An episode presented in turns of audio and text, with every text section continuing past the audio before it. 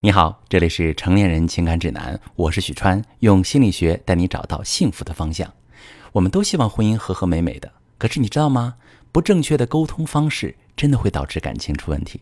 那今天我就说一下魔鬼式对话。嗯，先来听一个案例啊。有一位名叫小美的女士前来咨询，她和老公恋爱四年，结婚三年，女儿呢刚刚满两周岁。前阵子啊，家里换了一辆新车。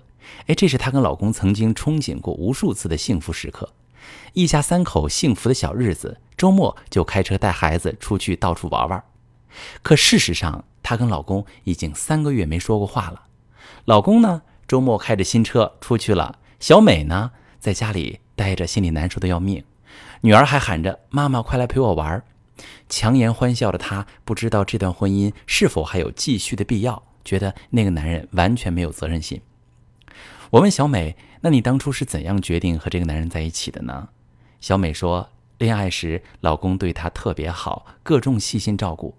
有一次，小美急性阑尾炎住院，老公请了一周假，日夜在医院照顾她，每天严格按照医嘱给她准备各种饭菜。也正是那个时候，小美决心要嫁给这个男人。结婚之后，老公一度也表现不错，只要在家就不让小美做饭。”说她貌美如花，不能被油烟腐蚀。后来小美怀了女儿，老公也升职做销售总监，双喜临门，两个人特别高兴。老公升职之后呢，变得特别忙碌，经常是周末说好了要陪小美，却临时被公司有事儿叫走，加班也时常有。而孕期的小美又特别需要陪伴，变得很敏感，经常为此生气。这种情况在女儿出生以后愈演愈烈。争吵和冷战频繁发生，两个人的关系越来越远。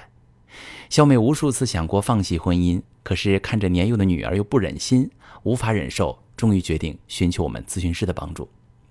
在咨询里面呢，我带小美回顾了他们的感情发展历程。小美承认，原来老公其实并不是一个不负责任的男人，他们的感情基础也非常好。他们的婚姻其实是被魔鬼式对话毁掉的。当小美感觉被老公冷落时，会指责攻击老公，比如在你眼里工作什么事儿都比我重要，你眼里根本没有我和孩子，你真冷漠，自私到家了。我一个人在家照顾孩子，你还要去参加部门的聚会，我看你就是想出去逍遥吧。老公一开始呢会尝试解释，可是面对小美的持续攻击，他开始选择沉默和躲避，越来越晚回家，出差也更加频繁了。难以忍受的小美开始试图和老公正式谈谈他们的感情现状，可是谈了两次都是不欢而散。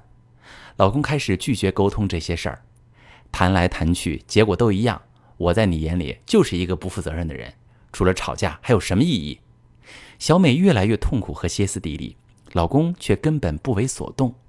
冷战的次数和时间越来越长，婚姻成了束缚彼此、充满痛苦的牢笼。亲爱的朋友们，这其实是一个非常典型的婚姻案例。夫妻中的一方变得刻薄挑剔，具有攻击性；另一方则开始态度疏远，呈现强防卫的姿态。感情陷入僵局，让两个人都痛苦不堪。有心理学家把这种沟通模式称之为“抗议之舞”。当一方不断提出要求，另一方就会以疏远的方式表达抗议。从表面来看，这是一个沟通技巧层面的问题。可是我的很多来访者却表示，哪怕学习的技巧，在那一刻也是无法控制的，很难压下情绪去想表达方式。从本质上来说，这种现象源自于伴侣之间的依恋恐惧。当小美歇斯底里指责和抱怨老公时，她的内心正处于感情的饥渴状态，感觉自己正在逐渐失去情感养分的来源。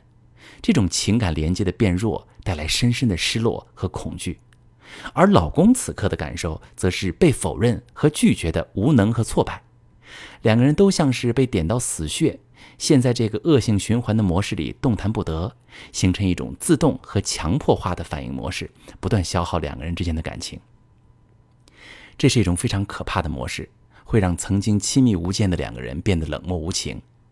享誉世界的婚姻教皇、美国华盛顿大学心理学教授约翰·戈特曼就曾经指出。新婚几年就开始陷入这种模式的夫妻，百分之八十以上会在未来四到五年内离婚。想要真正解决这个问题，跳出魔鬼式对话的陷阱，首先需要解决当事人情感连接的基本需要，以及害怕失去他的恐惧。下一步就是沟通技巧的训练和辅助，帮助两个人从恶性循环里走出来，重新回到亲密互动与回应的状态，修复和加深感情。朋友们，观察一下，你们在生活里会经历这种魔鬼式对话吗？你们的沟通方式是否已经严重影响你们的感情质量，甚至导致长期冷战、出轨、离婚等婚姻危机呢？如果你正在遭遇这些，可以把你的情况发私信，详细跟我说说，我来教你怎么处理。我是许川，如果你正在经历感情问题、婚姻危机，可以点我的头像，把你的问题发私信告诉我，我来帮你解决。如果你的朋友有感情问题、婚姻危机，把我的节目发给他，我们一起帮助他。喜欢我的节目就订阅我、关注我，我们一起做更好的自己。